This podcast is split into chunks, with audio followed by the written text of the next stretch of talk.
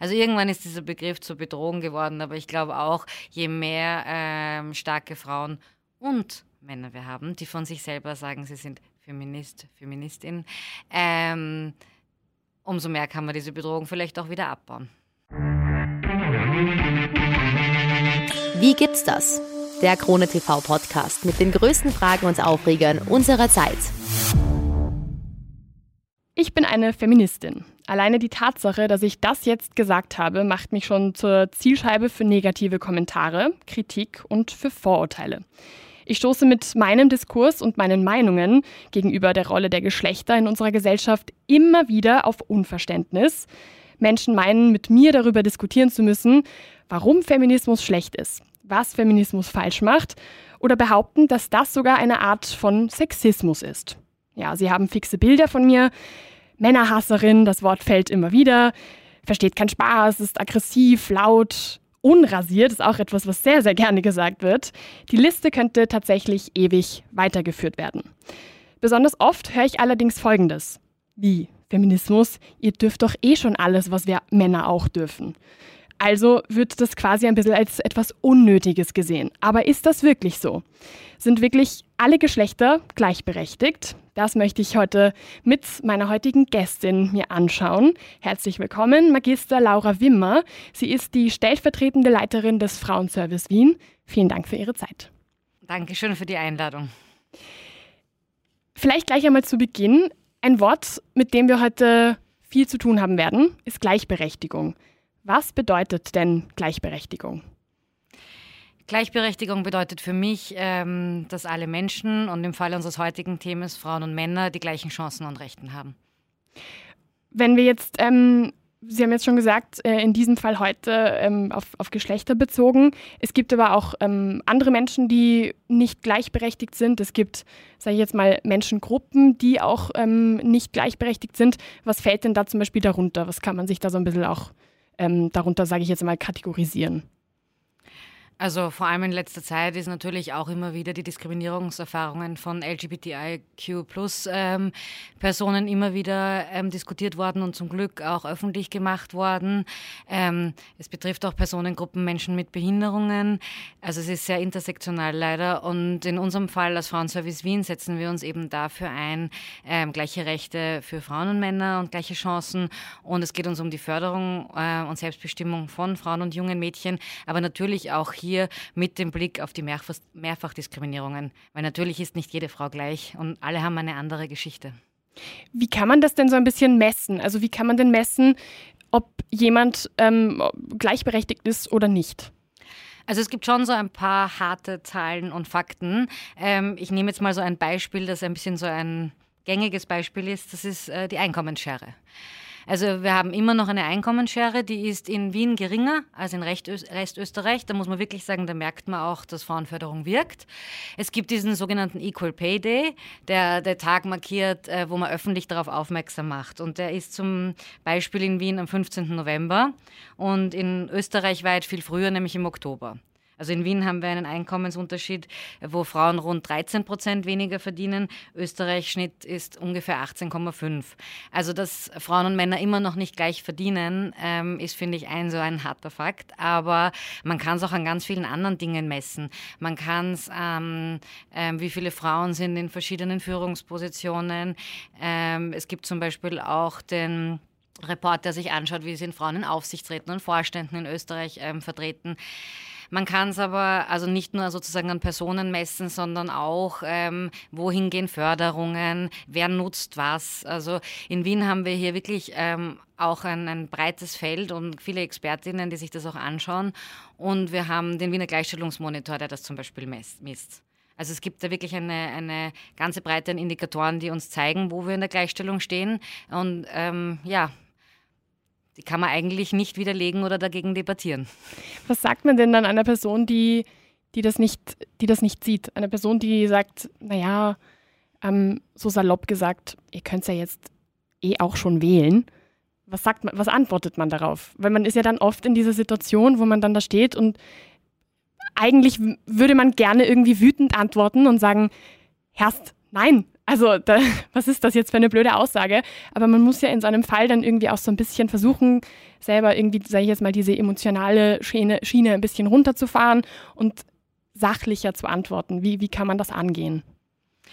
Also ich kann das so beantworten, dass ja, das eine ist, ich finde, man kann diskutieren, was sich gesetzlich getan hat. Und da hat sich wirklich viel getan. Also da gibt es auch tolle Meilensteine. Ähm, und dann finde ich, kann man einfach so Fakten heranziehen. Wie zum Beispiel, dass man versucht eben zu argumentieren und sagt, okay, wo ist es aber noch nicht so? Ich finde, oft hilft es auch, wenn man die Person fragt, äh, mit der man diskutiert, ähm, ob sie das selbst erfahren hat. Gegebenenfalls, wenn es ein Mann ist, wie er denn das fände, wenn er mitbekommt, die Kollegin neben ihm bekommt für den gleichen Job weniger Geld. Ähm, ja, es ist nicht immer einfach, in dieser Diskussion sachlich zu bleiben. Also wie, die, wie Sie das auch schon äh, gleich zu Beginn gesagt haben, sind das ja durchaus ähm, Vorteile, mit denen man manchmal konfrontiert ist. Aber ich glaube, ganz wesentlich ist es, hier einfach auch hartnäckig zu bleiben und zu sagen, es ist aber so. Und deswegen, deswegen, deswegen. Und dafür müssen wir ankämpfen, dass wir eben endlich Gleichberechtigung haben. Jetzt, wenn wir schon dabei sind ähm, und über die Situation am Arbeitsmarkt sprechen, jetzt ähm, gibt es auch viele Stimmen, die irgendwie sich darüber äußern, dass sie sagen, na dann verlang halt mehr beim, beim, beim, bei, bei den Chefetagen. Ist das so einfach? Also ich glaube, da könnte ich jetzt wirklich lang ausholen, aber vielleicht kommen wir eh noch dorthin. Das hängt natürlich auch ganz stark an einer gesellschaftlichen Prägung und einem Bild. Ähm, ja, ähm, Gehaltsverhandlungen ist das eine, aber da geht es halt auch um das Selbstbewusstsein und ähm, sich hinzusetzen. Und wir wissen das auch aus Untersuchungen. Ähm, Männer sind da halt einfach, ähm, keine Ahnung, geübter, ähm, machen es schon länger, ein anderes Auftreten. Und hier ist zum Beispiel unser Ansatz, wirklich Frauen darin zu bestärken. Das hat aber auch ganz stark damit zu tun, dass wir einfach immer noch in einer Gesellschaft leben, in der es total stereotype Rollenbilder gibt, die verankert sind. Und die aufzubrechen, ist harte Arbeit. Ähm, und das spielt aber ganz sicher rein, weil wenn wir schon kleinen Mädchen sagen, na, das sollst du aber nicht oder sei nicht so laut oder was, das willst du werden, dann ist es klar, dass sich das festsetzt. Und das setzt sich dann aber auch in in Formen des Selbstbewusstseins ähm, bis hin zu Gehaltsverhandlungen fest. Also nein, ganz so einfach ist es nicht. Ähm, aber ja, ähm, müssen wir üben. Es gibt ja jetzt auch noch ein paar, ähm, ich nenne es mal Säulen, ähm, die abgesehen vom Arbeitsmarkt irgendwie auch zeigen, dass da noch einfach eine sehr ungleiche Behandlung stattfindet. Da gibt es zum Beispiel ein Thema, was wahnsinnig stark diskutiert wird, worüber äh, sehr viel diskutiert wird, ist das Gendern. Also vielleicht nicht nur das Gendern, sondern generell auch so ein bisschen diese geschlechtergerechte Sprache, ähm, dass einfach Menschen versuchen, teilweise so zu sprechen, dass sie alle Geschlechter irgendwie mit ansprechen und nicht nur eben dieses genannte generische Maskulinum. Da kommt aber dann auch immer wieder irgendwie so ein bisschen ähm, diese Gegenfront irgendwie von wegen, ja, aber das ist doch unnötig, das haben wir doch jetzt schon immer so gemacht und bitte jeder spricht sich, äh, jeder fühlt sich doch trotzdem angesprochen. Warum ist denn die Sprache auch so eine wichtige Säule, bei der man irgendwie merkt, ähm, dass da eben doch eine nicht gleiche Verteilung stattfindet? Sprache schafft Wirklichkeit und sie macht sichtbar. Also das ist ähm, eine, finde ich, relativ ähm, aus meiner Sicht einfache Antwort. Ja, ich kenne diese Diskussionen, ich verfolge sie, man bekommt sie unweigerlich mit. Ähm, meine Haltung dazu ist tatsächlich, ähm, und das wissen wir, sie macht eben sichtbar. Weil wenn ich immer nur von Männern rede und wenn ich immer nur von Doktoren rede, von Piloten, von, weiß ich nicht, Kindergärtnerinnen, Kindergartenpädagoginnen, ähm, schafft eine Wirklichkeit. Und ähm, die Sprache muss die Bevölkerung so abbilden, wie sie ist. Mhm. Jetzt gibt es noch zum Beispiel eine, ähm, dazu habe ich auch eine, eine Podcast-Folge geplant, die nach dieser Folge rauskommt, nämlich das Thema Erziehung. Ähm, äh, vor allem von also Familienerziehung, Kindererziehung, ähm, vor allem wenn es darum geht, halt äh, eigene Kinder zu haben. Das ist ja auch bekannt, dass das eher auf äh, der Frauenseite irgendwie äh, ist. Wie, wie schaut denn da so ein bisschen die Situation aus? Ja, also es ist leider tatsächlich immer noch so und äh, vielleicht Darf ich da ganz kurz ausholen, weil es ist natürlich jetzt anders nochmal durch die Pandemie. Also wir sind in einer Situation, wie ich zuerst gesagt habe, dass ähm, gesellschaftlich geprägt immer noch stark Rollenbilder verankert sind. Die sind sozusagen Frauen in der Care-Arbeit, ähm, Frauen als Hauptverantwortliche für Haushalt, Erziehung, aber auch Pflege von Angehörigen. Das sind ähm, Sachen, die wir schon lange sehen und die sich nur ähm, geringfügig verändern. Wir haben das auch uns mal angeschaut, dass man das manchmal bei jungen Paaren sieht, die vielleicht dann noch ein bisschen eine gleichberechtigtere Aufteilung der Umwelt unbezahlten Arbeit haben, sobald das erste Kind da ist, das oft ähm, einfach auch zulasten der Frauen kippt. Also da ähm, gibt es wirklich ganz viele Untersuchungen, dass fast bis zu zwei Drittel ähm, dieser unbezahlten Arbeit sind, die Frauen machen im Vergleich zu Männern. Und man muss leider sagen, dass die Pandemie das verstärkt hat. Also was wir schon ganz stark durch die Pandemie merken, ist einen Backlash in diesen Rollenbildern. Wir haben auch am Anfang der Pandemie und eben jetzt ähm, zahlreiche ähm, Studien gemacht, so wie viele andere Stellen auch, die sich das ganz deutlich angeschaut haben, dass es Frauen waren, die dieses Homeschooling, ähm, dann ihre eigene Arbeit, dann noch die Pflege, ähm, plus was sozusagen alles zu Hause zu erledigen war, wie, wie tut man mit den Angehörigen, also diese ganzen, dieses ganze Jonglieren überwiegend in Frauenhand war, was natürlich zu extremen Mehrfachbelastungen geführt hat und das ist einfach leider wirklich verstärkt worden durch die Pandemie. Ähm, ja, also das ist, so, das ist sowas, wo wir ähm, einfach wirklich stark ähm, dagegenhalten müssen und diese unbezahlte Arbeit, dass die gerecht verteilt wird. Das ermöglicht natürlich und hat natürlich einen ganz großen Einfluss auch auf die bezahlte Arbeit. Weil sozusagen, wenn ich ähm, in der Vereinbarkeitsfrage und der unbezahlten Arbeit eine gewisse Gleichberechtigung habe, dann wirkt sich das auch auf die bezahlte ein, ergo auf Einkommen und Karrieren. Es ist äh, nicht so, als wäre es unzusammenhängend gesehen und insofern setzen wir uns auch dafür ähm, ganz vehement ein. Es gibt ja, ähm, passend dazu gibt es ja dann auch irgendwie einen Bereich, wo man eben auch diese ähm, ungleiche Berechtigungsverteilung, nenne ich es jetzt einmal, ähm, sehr, sehr gut sehen kann. Das ist ja in, in der Beziehung, ähm, vor allem aber in einer Ehe. Also da passiert das ja auch sehr, sehr oft, dass eben passend dazu die, die Kindererziehung, der Haushalt und so weiter, dass das eben eher auf Seiten der Frau ist. Und es gibt ein, einen, einen, einen Begriff, ähm, der hier sehr oft benutzt wird. Das ist ein englischer Begriff.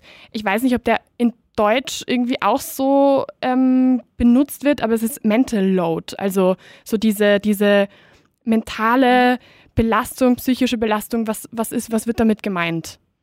Ähm, damit wird das, was ich jetzt relativ salopp als Mehrfachbelastung tituliert habe, gemeint. Ähm, und das ist zum Beispiel was am Beispiel der Pandemie, was man sieht. Weil wenn ähm, diese ganze Belastung des Jonglierens, der Vereinbarkeit, diese ganzen Themen zulasten oft meine, meines eigenen Jobs ähm, auf mir lasten, das natürlich auch psychische Auswirkungen hat. Und das ähm, gab, ist ja auch jetzt zum Glück in der Öffentlichkeit einfach seit einiger Zeit, ähm, dass Frauen die sind, die hier besonders in den letzten zwei Jahren auch gelitten haben. Das ist was, wo man wirklich einfach drauf schauen muss, dass es eben sich nicht auf die Gesundheit schlägt. Wie erkennt man das denn, wenn es, dass es zu viel wird? Weil von außen ist es natürlich sehr, sehr schwierig, irgendwie die Struktur einer Familie zu beurteilen oder zu erkennen. Wie, wie kann man das ein bisschen angehen? Ja, das ist eine gute Frage. Ähm, Ich glaube, dass, es, dass man es sozusagen dann, also es gibt so ein bisschen vielleicht dieses Gefühl, dass man nicht eben mehr alles im Griff hat, dass, er, ähm, dass, man, dass es einfach wirklich zu viel ist. Ja, ich glaube, dass sich das bei jeder Person sehr individuell äußert und bei jeder Person ist aber auch dieser Moment individuell. Und das ist aber auch irgendwie wichtig zu berücksichtigen. Da gibt es nicht ja der einen Moment, wo man irgendwie zu viel belastet ist. Das ist einfach was ganz ähm, persönlich Individuelles. Und dann kann ich wirklich nur allen raten, sich auch Hilfe zu suchen. Also da gibt es zum Glück in der Stadt Wien auf unterschiedlichen Ebenen ähm, ganz viele äh, unterschiedliche Stellen, die Hilfe anbieten. Und ähm, gerade Frauen sollten sich auch wirklich ähm, die Hilfe und Unterstützung und sei es nur also nur, sei es Beratung in einem ersten Schritt oder eben auch Unterstützung holen, weil sozusagen natürlich, je länger man sich in so einem Zustand befindet und je länger so eine Überforderung und Belastung andauert, desto ungesünder ist es ja für einen selber. Und so wie wir gerade gesprochen haben, sozusagen, man kümmert sich um ganz viele äh, ähm, Sachen, aber ähm, wer bleibt dabei ein bisschen auf der Strecke, ist man selber. Mhm. Frau selber eigentlich in dem Fall. Wie, wie erkennt man denn so eine, wenn, wenn, wenn wir bei diesem Begriff Mental Load vielleicht ein bisschen bleiben, wie erkennt man denn auch sowas, also wo macht sich der so ein bisschen bemerkbar? Wie, wie, wie sieht man das? Also jetzt zum Beispiel auch so Kleinigkeiten irgendwie, wie, wie kann man sowas erkennen, wenn man irgendwie vielleicht selber in einer Partnerschaft ist und man das selber nicht so ganz kennt, Wie, wie kann man da so ein bisschen sich, sich ja, selbst darauf aufmerksam machen? Ich glaube, man kann sich bewusst machen, was man eigentlich in einem Tag alles macht. Und ich meine, wenn man sich jetzt so Zahlen und Fakten anschaut, und da gibt es ja auch so Messungen, wie viele ähm, Stunden unbezahlte Arbeit, wie, wie viele Stunden hat der Tag der Arbeit bezahlt und unbezahlt von Frauen im Durchschnitt äh, versus dem von Männern. Ähm, ich glaube, sich selber zu bewusst zu machen, wie viele Stunden man am Tag eigentlich sich mit diesen ganzen Dingen beschäftigt und vielleicht auch, wie viele Stunden am Tag einem für einen selber bleiben. Aber das ist jetzt ähm, wirklich ein, ein, ein, auch eine sehr individuelle Geschichte, weil ich glaube, es ja, es merkt sich dann vielleicht auch an Kleinigkeiten. Also das so generalisieren zu sagen, finde ich schwierig, aber ich glaube, sich ähm, das bewusst zu machen, was man, und aber auch was mit, damit einhergehend, was man eigentlich schafft mhm. an einem Tag. Ja, und sich vielleicht auch zu überlegen, ähm, muss man das wirklich alles alleine schaffen? Oder kann ich jemanden anderen in die Verantwortung nehmen? Wie gesagt, das ist halt jetzt noch einmal schwieriger geworden, weil wenn man sich anschaut, die zwei Jahre, wo jetzt auch oft das soziale Netzwerk weggefallen ist, äh, das macht natürlich gerade auch bei äh, Gruppen wie zum Beispiel Alleinerzieherinnen nochmal einen enormen Unterschied. Weil wenn ich sozusagen auch kein Netzwerk habe, mich, dass ich zum Beispiel um Unterstützung in der Kinderbetreuung ersuchen kann, fällt das auch bei mir. Also das sind jetzt nur so, ja, ich glaube Kleinigkeiten, aber eben, dass man sich auch die Unterstützung holt. Jetzt ähm, versuche ich natürlich auch immer so einen kleinen optimistischen Kick in meine Folgen reinzubringen, was bei so einem Thema vielleicht nicht ganz so einfach ist, aber vielleicht, wo gibt es denn Gleichberechtigung zwischen den Geschlechtern? Ich finde, gerade bei so einem Thema ist es ähm, auch notwendig. Also erstens einmal, was ich zuerst auch sehr ähm, lapidar gesagt habe, ist, es hat sich natürlich gesetzlich ganz viel getan. Also von der Verfassung über das Gewaltschutzgesetz, ähm, über Verbesserungen im, im Strafrecht, Einkommenstransparenz. Also da ist einfach eine Grundlage geschaffen worden.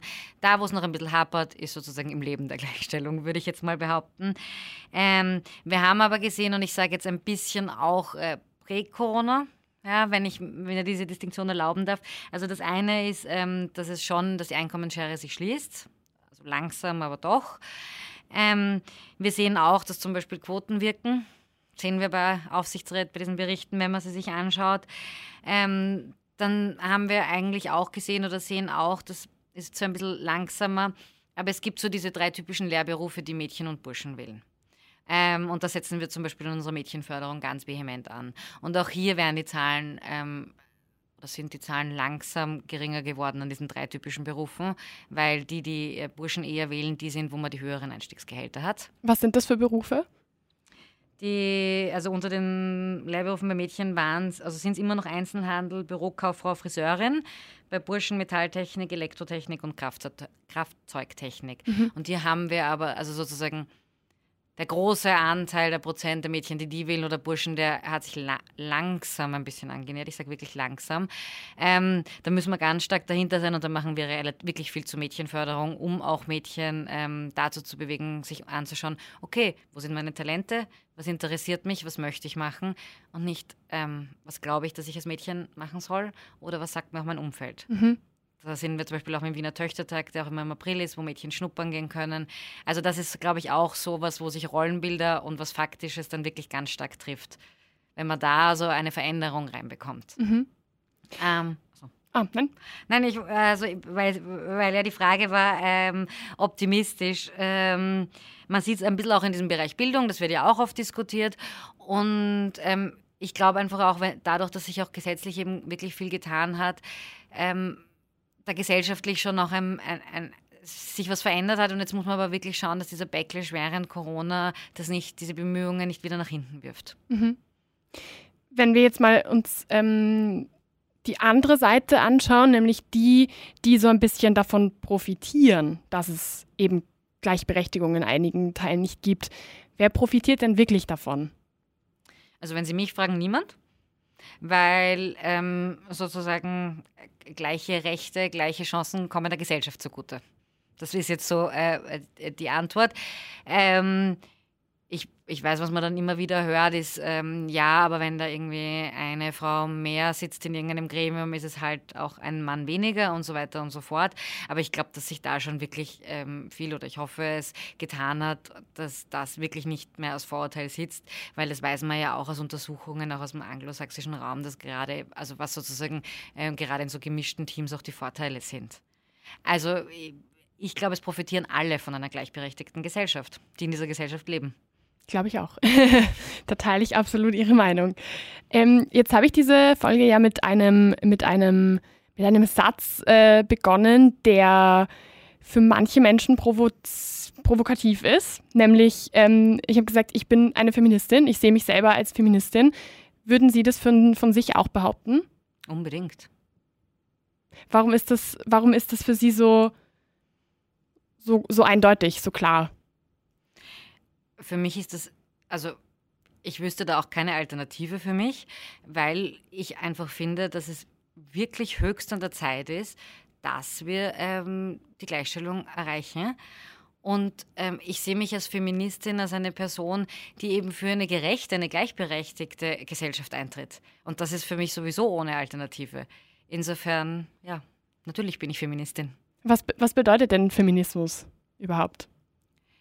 Für mich bedeutet Feminismus, dass ich für eine Gesellschaft eintrete, ähm, wo, wo es um Gerechtigkeit geht und vor allem, ähm, wo Frauen und Männer die gleichen Rechte haben und wo wir schon Mädchen mitgeben, dass sie stark in die Zukunft schauen sollen und einfach dieser, dieser Einsatz gegen das Patriarchat und gegen diese gesellschaftlichen äh, Verkrustungen, die wir immer noch haben.